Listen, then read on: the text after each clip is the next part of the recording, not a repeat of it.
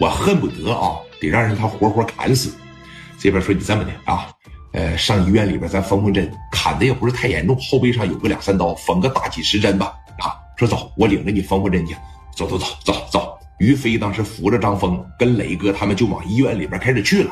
在这个半路上的时候，磊哥的电话响了，谁给打来的呢？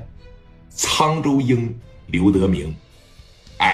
说这边马上到医院了，已经把张峰说扶进去了，里边在缝着针。磊哥在外边接着电话，拿着电话趴着一接上，听着啊，护士来了。喂，磊弟呀。我是刘德明，你老哥哥呀，哎，老哥，你好，怎么了？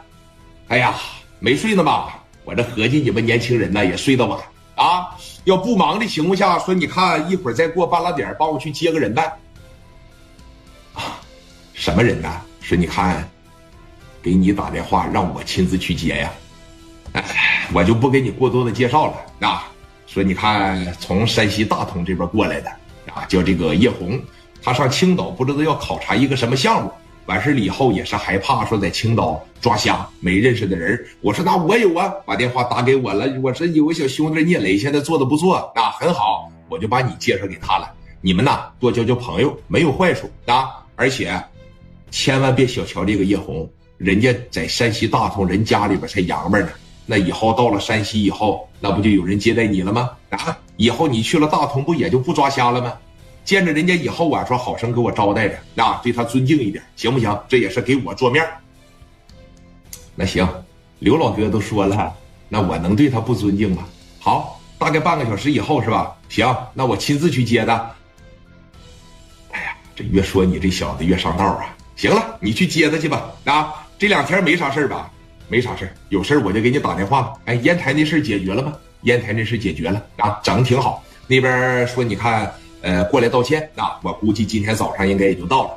完事了以后呢，给拿了一百万的赔偿，拿的不少啊。行，事解决了，我这边就不管了。千万别忘了啊，可千万别给我怠慢了，知道吧？行，给电话啪的一撂下，说你看在这车上的时候吧，王群力在旁边呢，哥呀。接谁去？叶红，女的呀，啊，从哪儿过？山西大同，哎，是不是做煤的大老板呢？咱也不知道啊。我能叫动刘德明亲自给我打个电话，这指定不是一般炮啊！是这么的，上医院里边咱们看看峰哥，峰哥这边缝针，我估摸着半拉小时也就缝完了。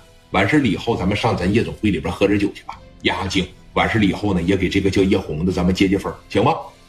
说那行，走。哎，这边说你看，磊哥领着这帮子兄弟来到张峰的跟前张峰也确实够汉子。